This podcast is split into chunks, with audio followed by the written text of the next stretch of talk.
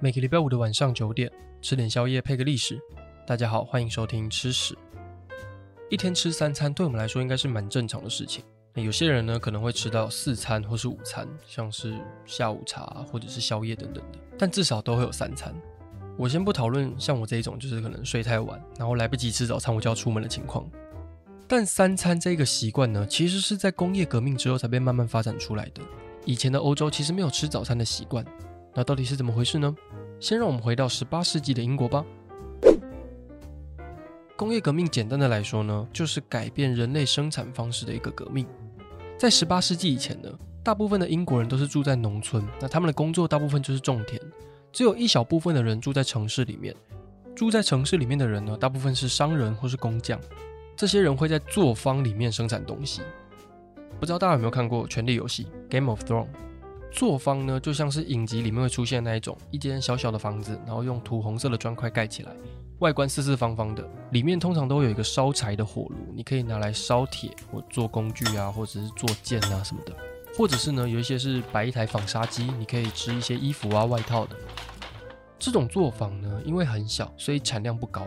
但欧洲在进入大航海时代之后呢，贸易的需求增加，这种低产量的方式呢，就慢慢的没有办法满足大家想要发大财的愿望。那为了增加货物的产量，在一七六九年的时候呢，英国的詹姆斯·瓦特他就改良了蒸汽机。那为什么是改良而不是发明呢？因为蒸汽机其实在瓦特小时候还在那边妈妈咋抠的时候呢，蒸汽机就已经被发明了。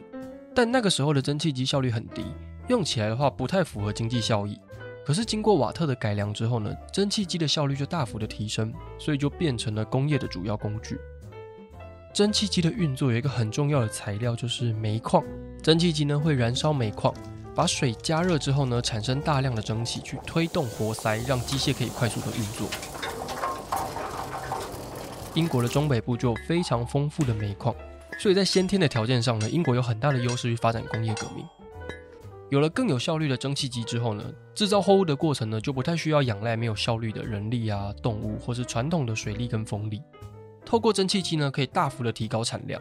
直到后来的轮船还有火车呢，也都是因为有了蒸汽机之后呢，才可以运作的更有效率，就让大家发大财喽。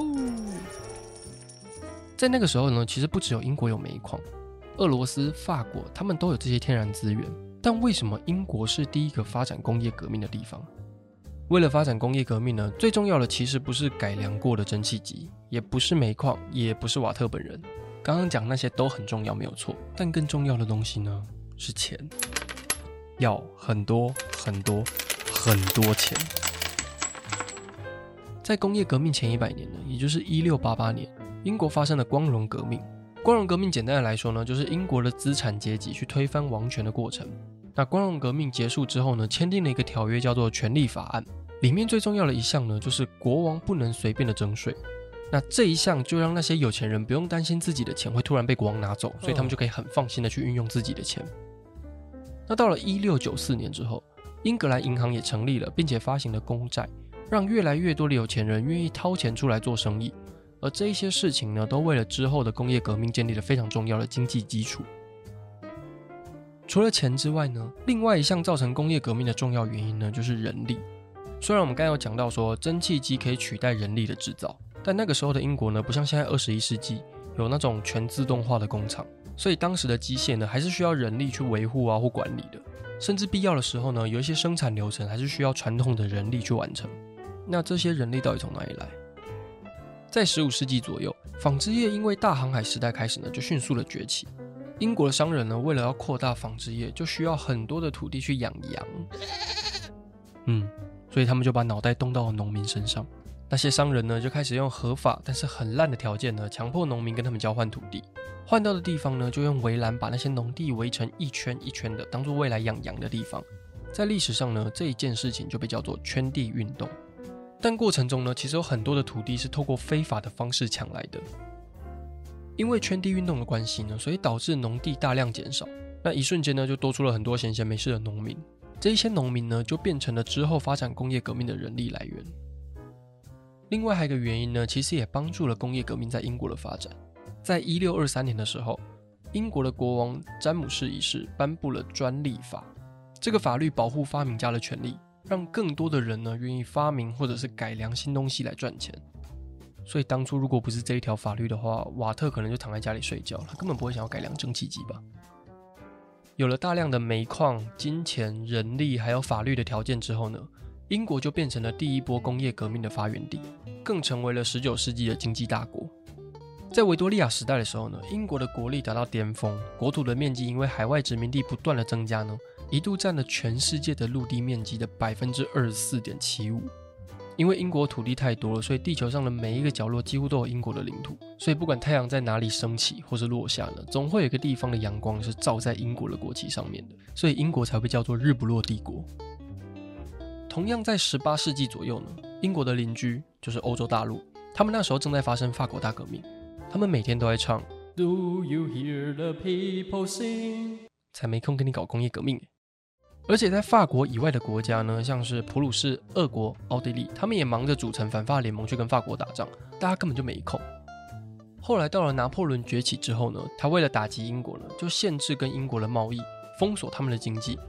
拿破仑就想说，诶，如果英国人没有办法跟欧洲人做生意的话，嗯，他们应该会完蛋吧？可是尴尬的事情是，英国的经济的确有受到影响。但当时他们也有非常多的海外殖民地去帮助他们的经济成长。比起英国人来说，欧洲大陆的人反而更需要来自英国的商品。因为经济的封锁政策呢，让工业革命之后的新技术没有办法进到欧洲大陆。再加上大家都还是忙着打来打去，所以就让欧洲大陆的工业革命呢，硬是晚了英国将近一百年。工业革命在人类的发展历史当中呢，算是第二次的重大改革。第一次的改革呢，就是人类从狩猎变成农耕定居的时候。工业革命影响了工商业的发展、政治的环境、人口的变化，就连我们平常吃饭的习惯呢，也跟着被改变。